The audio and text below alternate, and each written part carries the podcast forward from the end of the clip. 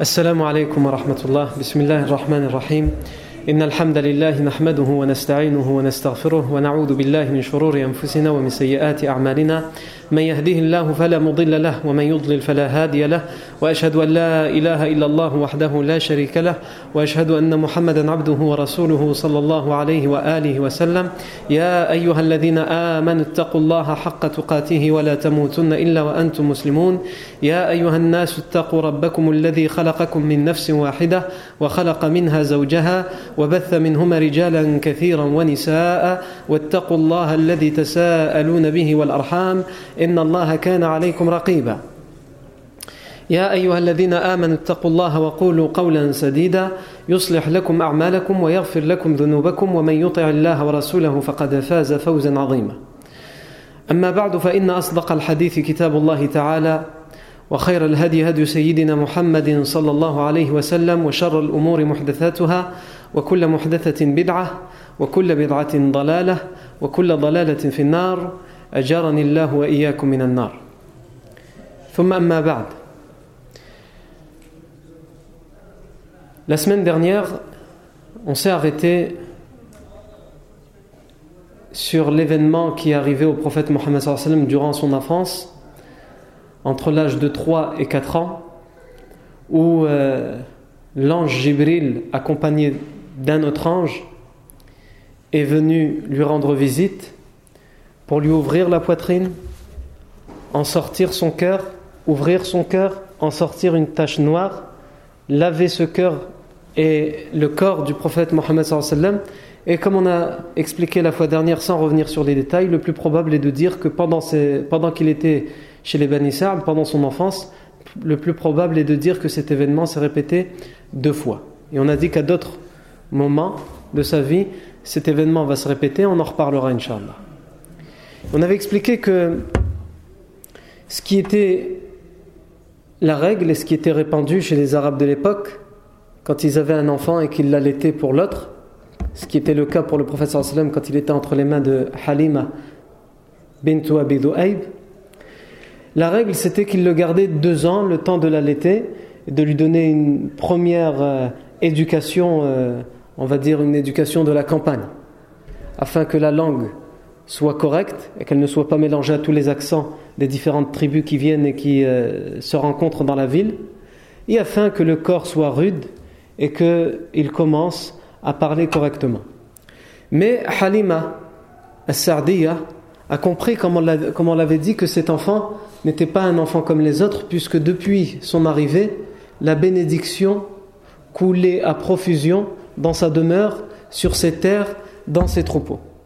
Et donc elle a insisté auprès d'Amina bint Wahb et du grand-père du prophète Abdul Muttalib, pour pouvoir le garder plus longtemps.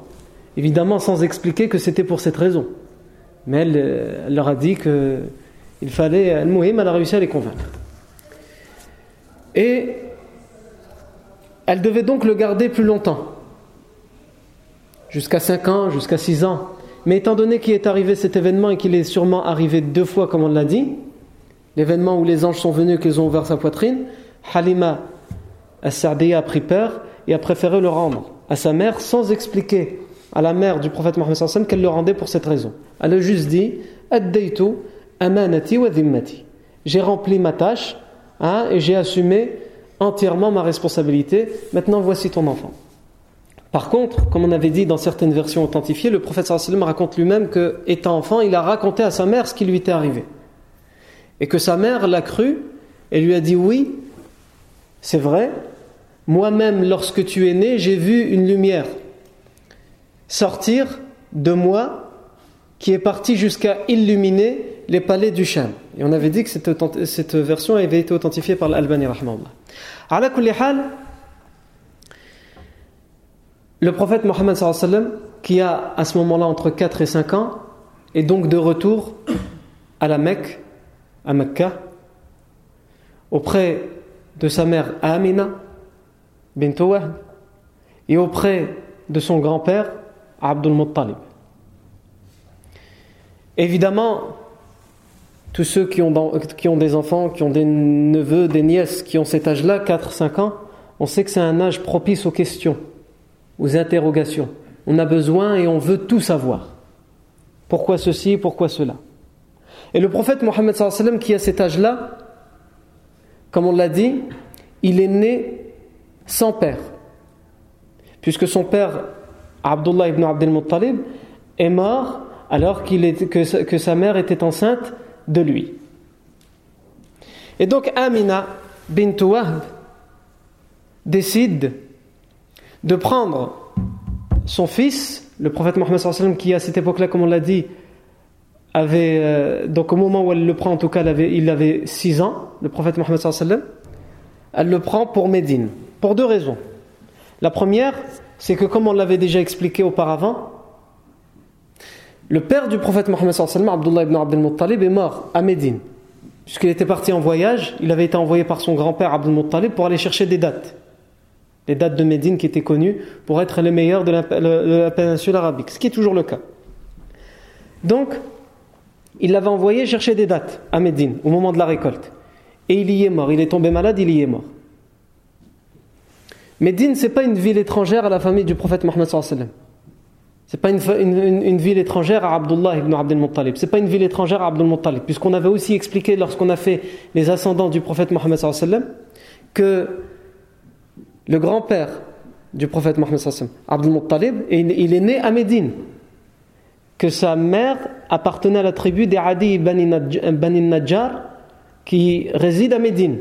Puisque sa mère qui s'appelait Salma bint Amr avait été mariée à l'arrière-grand-père du prophète Mohammed sallam, donc le père de Abdul Muttalib, qui s'appelait Hashim, plutôt qui avait été surnommé Hashim.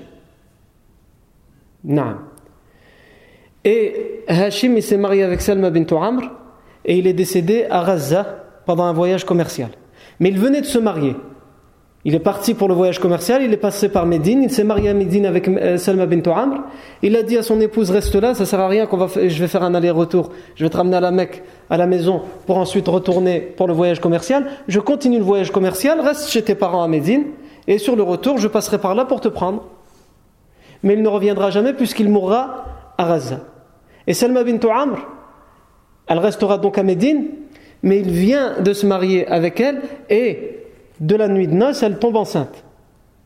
Elle tombe enceinte de qui? De Abdul Muttalib, qui ensuite, quelques années plus tard, ses oncles à la Mecque vont apprendre qu'il euh, existe, puisqu'ils n'étaient pas au courant que euh, Hashim s'était marié, qu'il avait laissé derrière lui euh, une femme enceinte. Donc c'est par la suite qu'ils vont le découvrir et qu'ils vont aller le chercher de Médine, Abdul Muttalib. Et il a été surnommé Abdul Muttalib, le Mouhim, on va pas revenir sur tout ça. Donc, la deuxième raison pour laquelle Amina bint Wahb décide avec le grand-père Abdul Muttalib de se rendre à Médine, donc on a dit la première raison c'est pour le fait que son père est mort à Médine et qu'elle veut lui faire faire connaissance d'une certaine manière avec son père en lui disant parce que probablement comme on a dit à cet âge-là on pose beaucoup de questions et qu'il voit que les autres ont un père et qu'ils disent Abi mais lui euh, il n'y a personne à qui il peut dire Abi. Il y a son grand-père Jaddi. Et donc, c'est le moment pour lui expliquer qu'il a un père, mais que son père est mort avant sa naissance, et voilà, voici l'endroit où il est enterré. Donc elle le ramène à Médine pour cette première raison. La deuxième raison, c'est qu'il faut qu'il fasse aussi connaissance avec sa famille maternelle de la tribu des Bani al-Najjar à Médine. Puisque son grand-père qui est toujours vivant, Abdul Muttalib, sa mère était de Médine, Salma bint Amr. Et donc il va être accompagné, le prophète Mohammed selon euh, certaines versions, il va être accompagné de sa mère, Amina bint de la servante de sa mère, Umm Ayman, et du grand-père, Abdul Muttalib. Selon d'autres versions, Abdul Muttalib n'était pas présent dans ce voyage. Ala kulli hal, sa mère l'emmène donc à Médine. Et selon les versions, elle va y rester pendant un mois. Et donc elle aura largement le temps pendant un mois de montrer la tombe de son père à son fils et de lui faire faire connaissance avec sa famille maternelle de Médine, les Bani, Najjar. Au bout d'un mois, elle se sent mal, Amina bint Wahb, et donc elle préfère rentrer chez elle à la Mecque. Et sur la route du retour, la maladie qui a débuté à Médine va s'empirer et elle va être obligée de s'arrêter sur, sur le chemin du retour à un endroit qu'on appelle Al-Abwa. Et à cet endroit-là, elle va s'arrêter et elle va y décéder. Et elle sera enterrée à cet endroit-là, Al-Abwa. Donc, le prophète Mohammed qui à cette époque-là a 6 ans, perd sa mère. Alors qu'il vient de faire connaissance entre guillemets avec son père, même s'il est mort, on lui explique que son père est mort avant sa naissance, même si les autres, la plupart des autres ont un père, lui, s'il n'a pas de père, c'est parce qu'il est mort avant sa naissance, que la seule personne très proche qui lui reste, puisqu'il était le seul fils unique, il venait de se marier à Abdullah quand, il a eu, quand euh, Amina est tombée enceinte. Ils se sont mariés juste après elle est tombée enceinte et lui juste après il est mort. Donc il n'a personne, il n'a plus personne avec la mort de sa mère, Amina. Abdul Muttalib, qui selon certaines versions était présent au moment de la mort puisqu'il il était au voyage, selon d'autres versions il n'était pas présent. Mais selon les autres versions, même comme ça, il va aller récupérer son petit-fils et Umm Ayman al-Abwa pour les faire revenir à la Mecque. Et c'est aussi une tragédie, un drame pour Abdul Muttalib. C'était déjà un drame pour lui de perdre son fils Abdullah on avait déjà expliqué qu'il avait failli le perdre lorsqu'il avait donné le serment qu'il allait égorger un de ses fils et que selon le tirage au sort auprès de la statuette, Roubel s'était tombé sur son fils euh, Abdullah, mais que pour finir, une sorcière de Médine leur a dit il ne faut pas le muhim, on va pas revenir sur l'omelette qu'elle avait cassée pour leur dire qu'il euh, ne faut pas l'égorger lui, mais égorger son chameau. Mais pour Abdul Muttalib, c'est un double drame. Il a perdu son fils. Et maintenant, même s'il s'occupait de son petit-fils, il se disait il a, toujours sa mère. Il a toujours la, tendresse qu'une mère peut donner à son fils, en particulier quand ce fils n'a pas de père. Et maintenant, son petit-fils qu'il aime tant vient de perdre sa mère. C'est-à-dire qu'il n'a plus personne si ce n'est lui, son grand-père, Abdul Muttalib. Abdul Muttalib va s'occuper malgré son âge très avancé, d'une manière, il va s'occuper d'une manière très chaleureuse de son petit-fils, Muhammad sallallahu alayhi wa sallam. Pour plusieurs raisons. D'abord parce que, comme n'importe quel grand-père, il aime son petit-fils. Il aime son petit-fils comme n'importe quel grand-père. Mais plus encore, parce que ce petit-fils n'a plus ni son père ni sa mère. Qu'il est tout seul, il n'a pas de frère. Donc, il sent que ce petit-fils a besoin d'un amour abondant. Et il va faire ce qu'il peut pour lui fournir cet, amour abondant. Mais il l'aime encore plus que n'importe quel autre grand-père aimerait son petit-fils, parce que comme on l'a expliqué pendant toute la euh, période où le prophète sallam était chez les, les Bani Sa'd ibn Bikr, le prophète sallam, même en tant qu'enfant, attirait l'affection des gens envers lui. Les gens l'aimaient. C'était quelque chose de naturel, d'inné. On ne peut que l'aimer, cet enfant. Et donc non seulement c'est son petit-fils, son petit-fils qui se retrouve seul, qui se retrouve sans père ni mère, et en plus, par rapport aux autres enfants, c'est un enfant qui attire l'affection, qui ne nous donne pas le choix quand on le voit, on l'aime. Alayhi salatu wassalam. Et il va aussi s'occuper chaleureusement de lui pour une autre raison. On le voit dans, beaucoup de ses euh, paroles à Abdul c'est qu'il aura l'habitude de dire à propos de son petit-fils, quand quelqu'un voudra le réprimander, si euh, il s'amuse un peu trop euh, dans une assemblée de vieux ou d'anciens, et qu'on verra ça comme un manque de respect, Abdul Muttalib aura l'habitude de dire Da'ubni. Da'ubni, fa wallahi inna lahu la sha'na. Laissez mon fils. Laissez mon fils en parlant de son petit-fils. Laissez mon fils parce que je jure par Allah qu'il y a une affaire qui l'attend. C'est-à-dire, il n'est pas comme les autres. Il y a quelque chose. Et ça, non seulement son grand-père l'a remarqué, mais sa mère aussi, puisqu'on a dit dans le hadith authentifié par l'Albanie qu'elle a dit Je crois en ton histoire. Et moi-même, j'ai vu qu'il y avait quelque chose d'anormal qui montrait que tu n'es pas un enfant comme les autres, parce qu'au moment où je t'ai mis au monde, j'ai vu une, lumière sortir de moi qui est partie jusqu'à illuminer les palais du Sham. Halima bint Abi son mari, le Harith ibn Abdel Uzza, qu'est-ce qu'il lui a dit lorsqu'il l'a pris? Après la première nuit, ils étaient encore à la Mecque, ils n'avaient pas encore quitté la Mecque, son mari lui a dit Halima, tu n'as pas apporté un enfant, tu as rapporté une baraka, une bénédiction. Parce qu'il a vu juste en une nuit énormément de choses changer. Et donc il lui a dit, ce n'est pas juste un enfant que tu as amené, tu as amené une baraka tout entière. Donc les gens qui côtoient le prophète Mohammed, même en étant enfant, ils remarquent de manière évidente et flagrante que cet enfant n'est pas comme les autres. Et si c'est un enfant qui n'est pas comme les autres, qui a quelque chose de spécial, sans aucun doute, à son âge adulte, il ne sera pas un adulte comme les autres. Donc c'est dans ce sens-là que le grand-père lui dit quelque chose d'exceptionnel l'attend. Mais ça ne veut pas dire qu'il sait qu'il va être prophète, évidemment. Mais il veut dire c'est un enfant qui est hors norme, qui n'est pas comme les autres, qui aura un avenir qui sera différent, distinct de celui des autres. Donc, pour toutes ces raisons, Abdul Muttalib va le prendre dans ses bras et va faire ce qu'il peut malgré son, âge avancé pour s'occuper de la même manière, de la, meilleure manière de son petit-fils.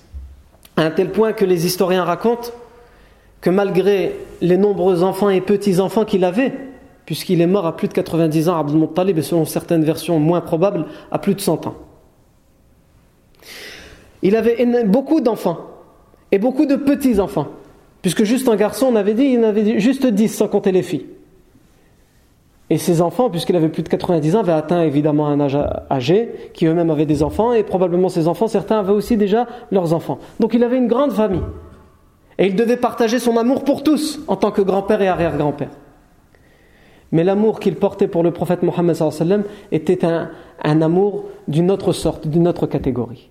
Il, il faisait en sorte de donner encore plus d'amour au prophète Mohammed pour toutes les raisons qu'on vient de donner sans les répéter. Les deux exemples, premier exemple, c'est qu'il, comme on vient de le dire, il le mettait avant tous ses enfants et ses petits-enfants. Et le deuxième exemple, c'est qu'on raconte aussi qu'il y avait un tapis qui était disposé devant la Kaaba, à l'ombre, où les chefs et les grands, les anciens, les sages de la ville de la Mecque venaient chaque fin d'après-midi pour s'asseoir et discuter entre eux, soit de choses sérieuses, soit de choses de la vie de tous les jours. Et comme vous le savez, Abdul Muttalib, on l'a déjà expliqué, c'était le chef de la ville de la Mecque. Et donc sa place était une place réservée sur le tapis, personne ne s'y asseyait tant que lui n'était pas arrivé.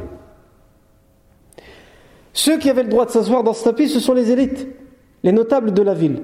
Et ils ne s'asseyaient sur ce tapis qu'après quand Abdul Muttalib arrivait, même s'il arrivait en retard, par respect pour son âge, parce qu'il était le doyen, et par respect pour sa place qu'il occupait, le chef et l'élite de la ville de la Mecque. Ces enfants avaient aussi l'habitude de venir autour de ce tapis, c'était eux qui déroulaient le tapis avant que leur père Abdul Muttalib arrivait. Ils déroulaient le tapis et avant que Abdul Muttalib n'arrive, le prophète qui à cet âge-là, comme on l'avait expliqué, avait entre 6 7 ans, venait s'amuser comme un enfant de 6-7 ans. Et quand il voyait ce tapis, il venait sur ce tapis. Alors que les grands de la Mecque, ils attendent l'arrivée de Abdul Muttalib. Alors que ses propres enfants, Abdul Muttalib, qui étaient âgés, pour certains mariés, des enfants, ne s'asseyaient jamais sur ce tapis. Eh bien, quand son grand-père arrivait et qu'il voyait que ses propres enfants ou les autres notables de la ville lui disaient au prophète Mohammed bouge du tapis, ne t'amuse pas sur le tapis, sors du tapis, tu n'as pas le droit. À cette occasion, Abdul Muttalib avait l'habitude de leur dire Da'ou, la parole qu'on a citée tout à l'heure. Da'ou, da'oubni, fawallahi inna lahu la sha'na. Laissez mon fils, parce que je jure par Allah que lui, il n'est pas comme les autres. Il y a quelque chose, une distinction chez lui. Alors laissez-le tranquille. Et il s'asseyait, il mettait son petit-fils, Mohammed à côté de lui. Et il le laissait s'amuser, tourner autour de lui. Et il avait l'habitude, alors qu'il parlait avec le notable de la Mecque, de lui caresser les cheveux, les cheveux le dos. Et lorsqu'il voyait, le voyait s'amuser, contrairement aux autres où ils avaient envie de dire, comme on peut le voir aujourd'hui, certains quand ils voient des enfants un peu trop s'amuser, ils ont envie de le pousser. Allez, bouge, laisse-nous parler. Yallah. Ba'ad. Lui, au contraire, il se réjouissait de le voir s'amuser, de le voir rire, pour toutes les raisons qu'on a citées tout à l'heure. Malheureusement, au moment où le prophète Mohammed va avoir 8 ans, il va connaître un autre drame. C'est que alors que ce grand-père, qui lui, il est la, dernière personne qui lui reste, et qui lui donne cet amour chaleureux et abondant, et il atteint un âge avancé, comme on l'a expliqué, son grand-père Abdul Muttalib va à son tour décéder. Il va mourir alors que le professeur sallam a 8 ans. Abdul Muttalib sait qu'il est très vieux.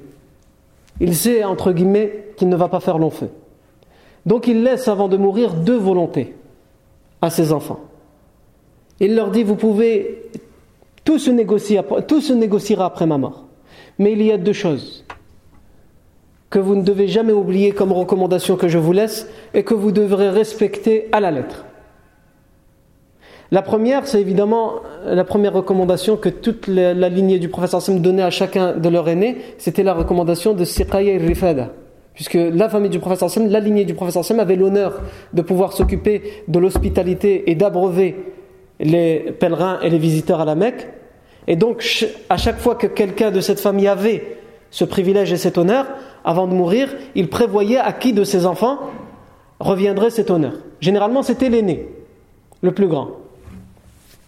Cette fois, Abdul Muttalib laissera cette recommandation, mais il ne la laissera pas à l'aîné, au contraire, il va la laisser au plus jeune de ses fils, c'est-à-dire à l'Abbas. L'Abbas va d'ailleurs garder ce privilège et il va rester vivant jusqu'à jusqu'à la, révélation du prophète sallam, il va même se convertir à l'islam, l'oncle du prophète sallam, Al-Abbas, et le prophète sallam laissera ce privilège chez l'Abbas et chez la descendance de l'Abbas, et c'est toujours le cas aujourd'hui. Et la deuxième recommandation que le que Abdul Muttalib laisse, c'est évidemment pour son petit-fils, parce qu'il voit que en partant lui, il a déjà plus de père ni de mère, et lui qui assumait toute la responsabilité que devait assumer un père et une mère et en plus celle du grand-père, plus personne ne sera là, alors il confie cette tâche pas à l'Abbas. Parce qu'il se dit l'Abbas en aura déjà assez à faire avec son épouse ou ses épouses, avec ses enfants et avec le privilège que je lui laisse, le fait de faire euh, honneur aux pèlerins et aux visiteurs de la Mecque en leur offrant l'hospitalité et euh, l'eau, l'eau de Zemzem.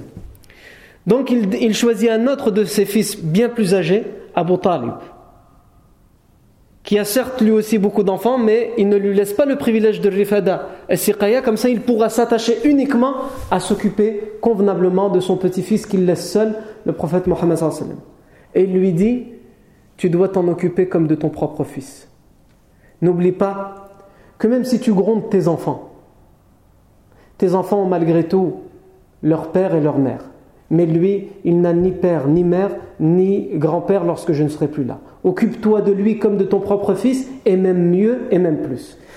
Et Abu Talib le fera. Et il le fera même pendant 42 ans. Alors que le prophète Mohammed sera à l'âge adulte, puisqu'on sait que euh, Abu Talib, après la révélation, on reviendra sur ça de toute façon.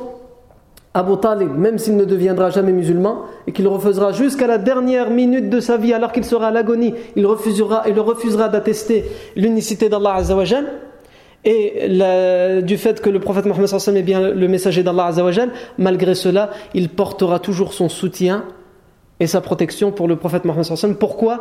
Parce que c'était la dernière volonté de son père. Protège cet enfant. Et il ne se dit pas, à aucun moment il ne se dit, euh, maintenant c'est bon, il est adulte, euh, s'il a des problèmes, il se débrouille.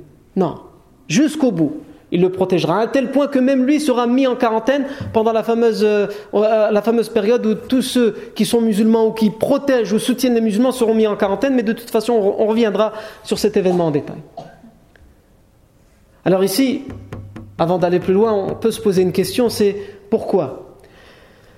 Pourquoi, alors qu'il est celui qui va devenir le prophète, alors qu'il est le meilleur des prophètes, alors qu'il est le dernier des prophètes, alors qu'il est sans aucun doute celui qu'Allah Azzawajal préfère à toute l'humanité, celui qu'Allah Azzawajal a mis sur un piédestal par rapport à toute l'humanité, depuis Adam jusqu'au dernier des hommes. Pourquoi il connaît, je mets des guillemets, tant de drames dans sa vie, je mets des guillemets, tant de malheurs dans sa vie. Au moment où il naît, il a déjà perdu son père. Et quand il vient de retrouver sa mère après la période des Bani il a juste l'occasion de la connaître pendant un an, un an et demi à peu près, et elle meurt. Et alors que son grand-père essaye de lui donner tout l'amour qu'il peut lui donner, au bout de deux ans, à son tour, il meurt. Alors il est légitime de se poser cette question. Et on peut répondre à cette question de plusieurs manières.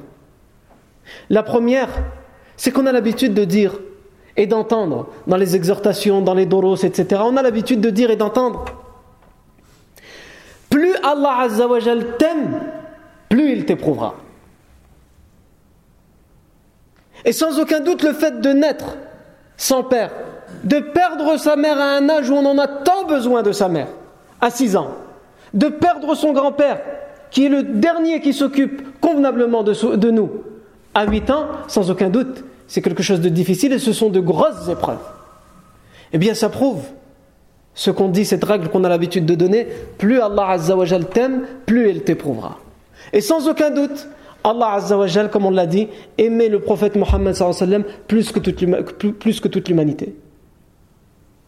Comme nous-mêmes, on doit l'aimer plus que toute l'humanité.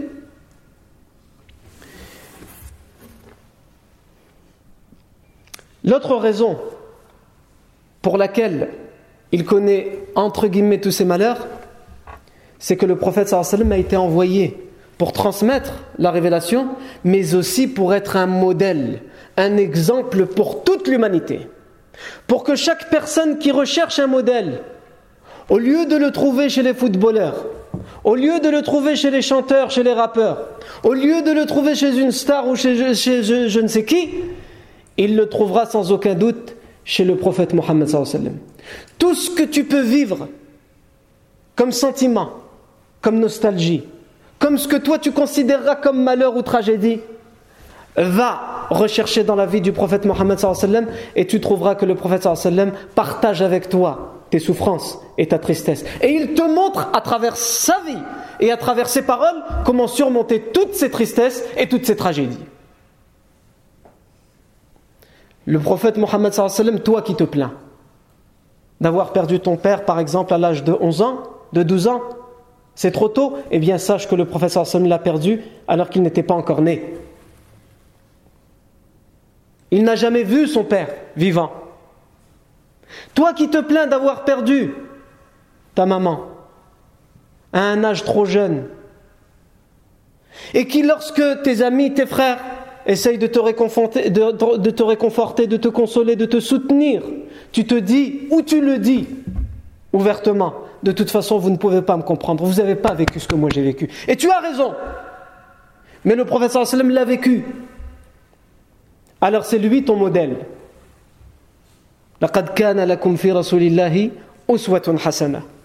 Il y a pour vous dans le, dans le prophète, dans le messager, un meilleur modèle, un meilleur exemple à suivre dans tout, dans les périodes de joie comme dans les périodes de tristesse. Et la dernière leçon à tirer de tous ces événements terribles, on peut les appeler comme ça, c'est une façon de dire à tous ceux qui pourraient avoir un doute sur la prophétie de Mohammed sallallahu alayhi wa sallam, tous ceux qui pourra avoir un doute ou venir semer le doute parmi la communauté en disant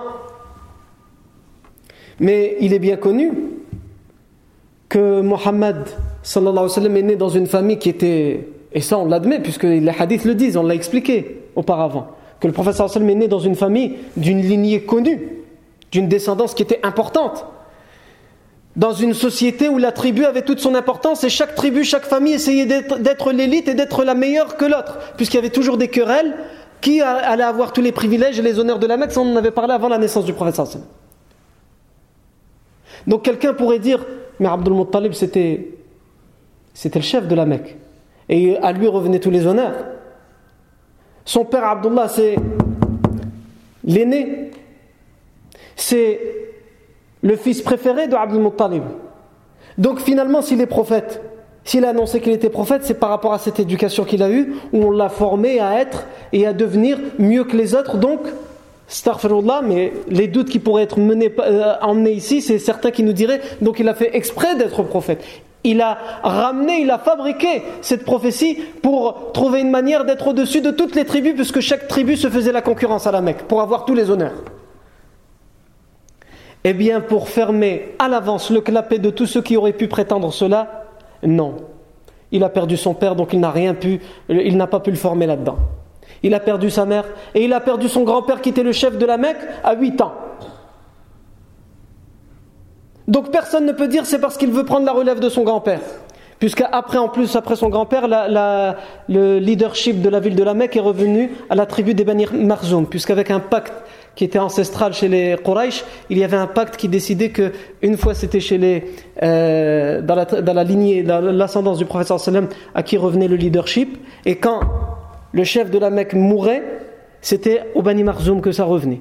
Quand celui-là mourait, ça revenait à la lignée du prophète Mohammed. C'était un arrangement qui avait été fait après une guerre. Donc on ne peut pas mener ce doute. Alors certains diront, dans ce cas-là, il y avait quand même Abu Talib, et qui s'en est très bien occupé pendant 42 ans, même après la révélation. Alors pourquoi Abu Talib il n'est pas mort? Si on prend votre raisonnement, celui que je viens de donner Eh bien c'est simple. D'abord Abu Talib, ce n'est pas à lui qu'est revenu l'honneur de As-Siqaya et Rifada, offrir l'hospitalité et l'eau de Zamzam aux visiteurs de la Mecque. Donc l'honneur officiel de la famille, celui qui s'occupe de l'éducation du prophète Mohammed sallam, c'est pas à lui que revient cet honneur-là. Donc on on peut pas prétendre qu'il a mélangé les deux. Ça c'est la première chose. La deuxième chose, c'est que comme vous le savez, Abu Talib mourra sans être musulman. Il mourra idolâtre. Alors que l'Abbas, qui a eu l'honneur de Siqay al-Rifada, mourra musulman. Mais Allah a voulu que ce soit Abu Talib qui s'en occupe qui l'éduque et qui le réconforte et le soutienne pour que personne ne puisse dire c'est Abu Talib qui lui a donné ses idées et qui a fait de lui, entre guillemets, un prophète. Personne ne peut ramener ces arguments. Ça aussi, ce sont les autres leçons qu'on peut tirer de ces événements dans la vie du prophète Mohammed. Ici, on va essayer de faire une brève parenthèse qui, je pensais, a quand même son importance. C'est on pourrait toujours entendre parler des parents du prophète Mohammed. Que sont-ils devenus, entre guillemets, dans l'au-delà? Sont-ils en enfer? Sont-ils au paradis? Ne sont-ils ni dans l'un ni dans l'autre?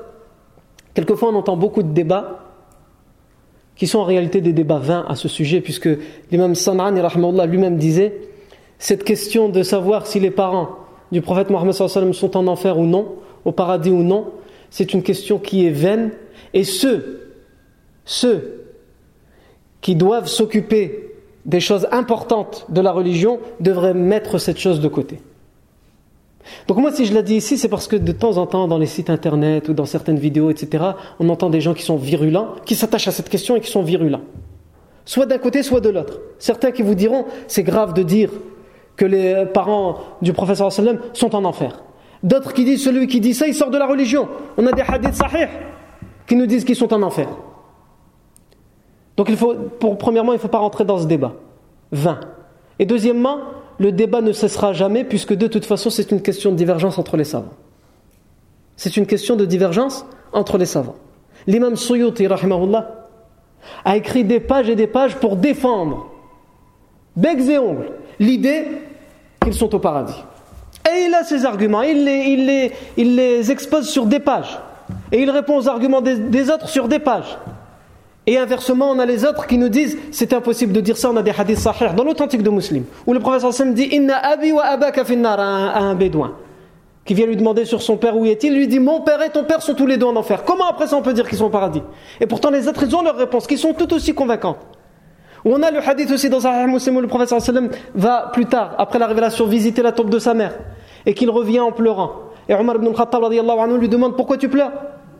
Le professeur lui répondra J'ai demandé l'autorisation à Allah de me laisser visiter la tombe de ma mère et il m'a donné l'autorisation. Par contre, je lui ai demandé l'autorisation de me laisser intercéder en faveur de ma mère et il m'a refusé cette demande. Voilà pourquoi je pleure. Et Omar ibn Khattab dit Je ne l'ai jamais vu pleurer autant qu'il n'a pleuré cette fois-là. Et ils disent Tout ça, c'est des hadiths qui prouvent qu'ils sont en enfer. Les autres répondent non. Les autres répondent non. Pourquoi? Ils ont leur façon de comprendre les textes. Tout d'abord, ils disent il y a le Coran à, prendre en premier lieu. Et le Coran dit quoi? Allah Azza wa dit Nous ne châtirons jamais avant d'avoir envoyé un messager. Allah ne châtie pas un peuple alors qu'ils n'ont pas reçu un messager ou que le message de ce messager ne leur est pas, parvenu. Et dans énormément d'autres versets, Allah Azza wa dit à propos du prophète Mohammed sallallahu alayhi wa sallam, Nous t'avons envoyé afin que tu avertisses un peuple, c'est-à-dire ton peuple, qui n'ont pas été avertis avant toi. Donc comment après ça on peut dire qu'ils sont en enfer puisqu'ils n'ont pas eu l'avertissement? Et c'est le Coran qui le dit. Mais les autres ils nous disent c'est Sahih Muslim quand même. On ne peut pas mettre de côté Sahih Muslim. On ne les, met pas de côté. Mais il y a tout d'abord le hadith où le professeur sallam dit J'ai demandé à Allah qu'il intercède, qu'il me permette d'intercéder en sa faveur. Al-shafa'a. Shafa'a, ça peut avoir plusieurs sens. Ça peut avoir le sens que eux donnent, c'est-à-dire je lui ai demandé à Allah qu'il me permette d'intercéder en sa faveur afin qu'elle n'entre pas en enfer, il me l'a refusé. Et il a pleuré pour ça. Ça peut être shafa'a parce qu'elle doit passer un passage en enfer, puis elle rentrera en paradis.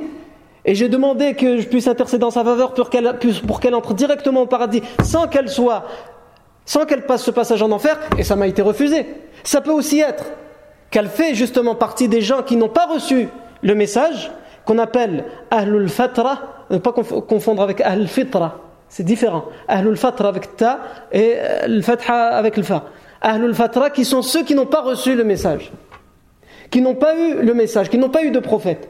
Et comme on a dit, le Coran dit que eux en font partie, puisqu'ils sont morts avant la révélation du prophète eh bien, le sallam a très bien pu demander en fait shafa'a pour que on sait que ces gens-là doivent être éprouvés au jour du jugement dernier.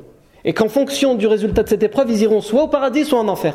Et que le professeur sallam a demandé à ce qu'il puisse intercéder en, faveur de sa mère, puisqu'elle pour qu'elle n'ait pas à subir cette, euh, cette épreuve au jour du dernier, qu'elle puisse aller au paradis directement et que cette demande lui a été refusée. Donc, et cette, cette explication, cette dernière explication, elle vient en concordance avec le Coran et c'est celle, Allahu A'lam, qu'il faut mettre en avant puisque c'est d'abord ce qui vient en concordance avec le Coran qu'il faut mettre en avant. Et il nous reste, vraiment pour résumer, parce qu'il y a énormément d'arguments des, des, uns et des autres, mais vraiment pour mettre un terme à ce débat-là ici, il reste le hadith où le prophète sallallahu a dit abi wa abaka. Un homme est venu demander à, propos de son père Aina abi? Le prophète sallallahu lui a dit Abu finnar. Et cet homme, ton père est en enfer. Et cet homme, il l'a reçu comme n'importe quelle personne le recevrait. Quand on lui dit ton père est en enfer, c'est dur. Même si c'est juste, parce que c'est ce qu'il mérite, c'est dur. Donc il est reparti avec un certain sentiment et le professeur Sam l'a rappelé. Il lui a dit reviens. Il lui a dit sache que ton père et mon père sont tous les deux en enfer. Inna abi, inna abi wa abaka finnar. Dans un autre hadith, rapporté par Tabarani et authentifié par l'Albani le bédouin vient voir le professeur Sam, il lui dit, et il n'était pas encore musulman, il lui dit, où est mon père? Le professeur lui dit, ton père est en enfer. Et le bédouin n'est pas content d'entendre ça. Les bédouins, comme on le sait, ils sont directs. Donc il lui dit, ah ouais, et ton père, il est où? Le prophète lui dit,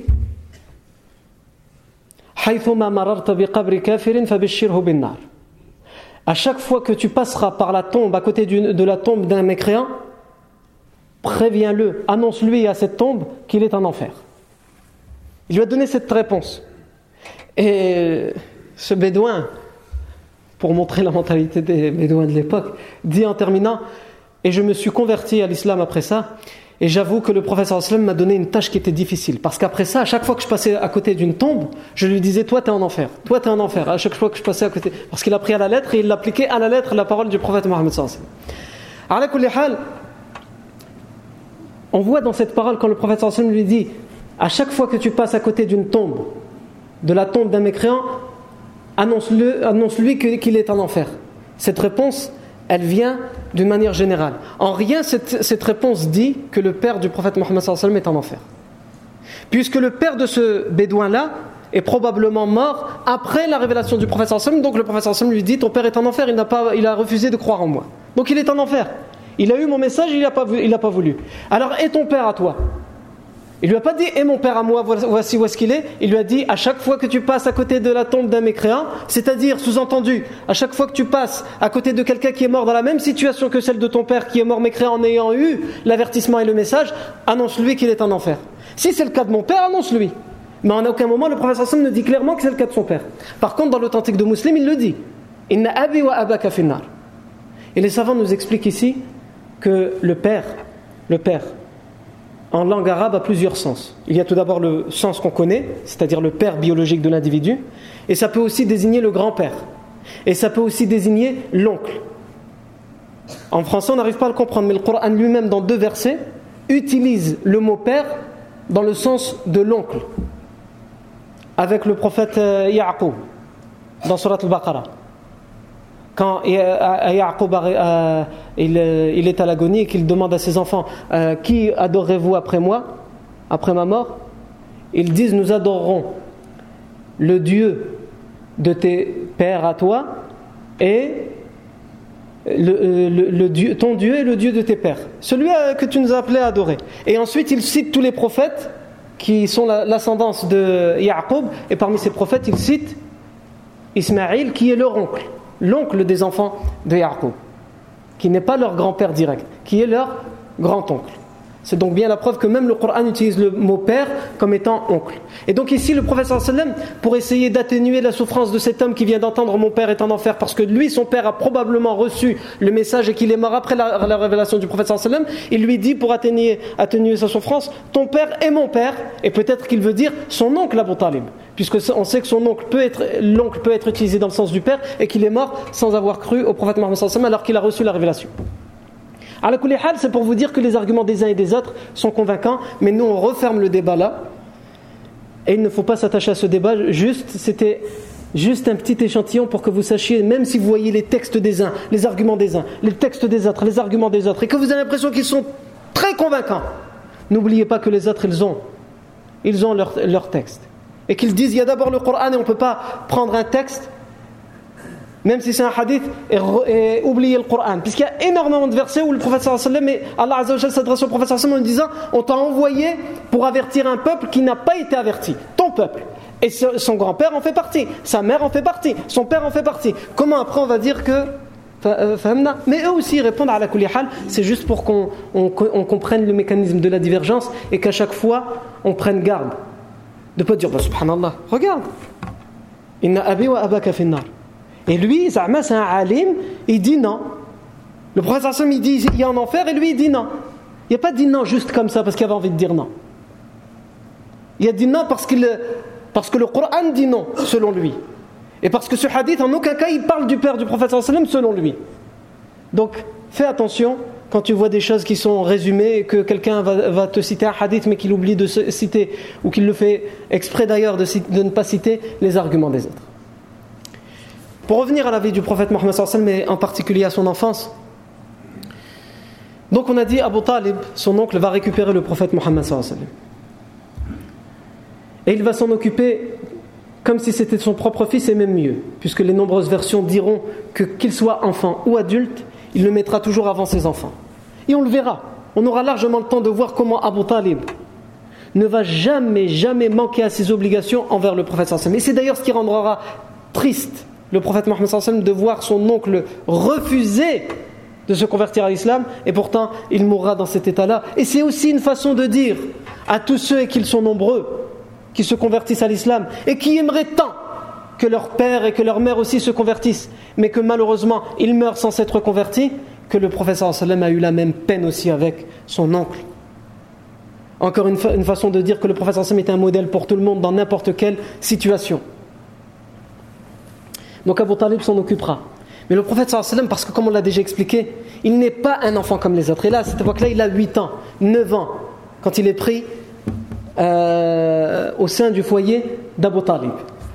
Et parce qu'il n'est pas un enfant comme les autres, il se sent gêné d'être au milieu des nombreux enfants qu'Abu Talib a et qu'il a du mal déjà à nourrir, mais qu'il se voit mettre sur un piédestal par rapport à ses autres enfants, et qu'il se dit je vais me laisser, je vais rester là, tourner mes pouces sans rien faire, sans aider aux charges de la famille. Donc alors qu'il est encore jeune, qu'il commence à devenir adolescent, il va essayer par tous les moyens de participer à ce qui rapporte de l'argent et des richesses à la famille pour pouvoir dire je remplis mon obligation. Ajib.